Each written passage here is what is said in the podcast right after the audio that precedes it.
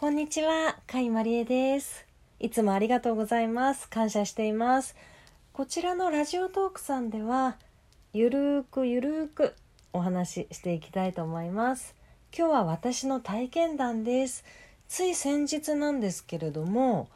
あの、まぶたを蚊に刺されまして、ちょっと痛が良かったんですよ。そこで数ヶ月前にあの蚊に刺された時に蒸しタオルを当てるとあのどうなるのかっていうような記事を見かけましてそれを覚えてたんですね。そこでミニタオルに60度ぐらいのお湯をかけまして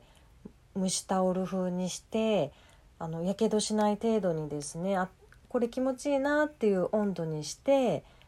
目に1分間ぐらい当ててたんですよ。そうしましたらあの先ほどまではもう本当にまぶたが腫れてですねあの痛が良かったものがもう本当にもう何にもなかったかのようにですねその痛が良さが緩和されまして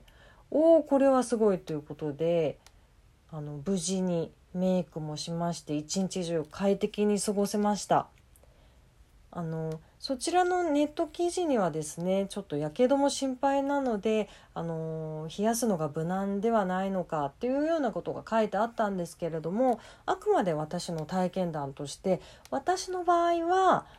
蒸しタオルで蚊に刺されたところの痛がゆさが緩和されましたよということで今日は蒸しタオルをやってみたというお話でした。皆さん素敵な時間をお過ごしください。聞いていただきありがとうございます。いいねやネギいただけると私とっても喜びます。それではまたお会いしましょう。バイバーイ。座布団2枚。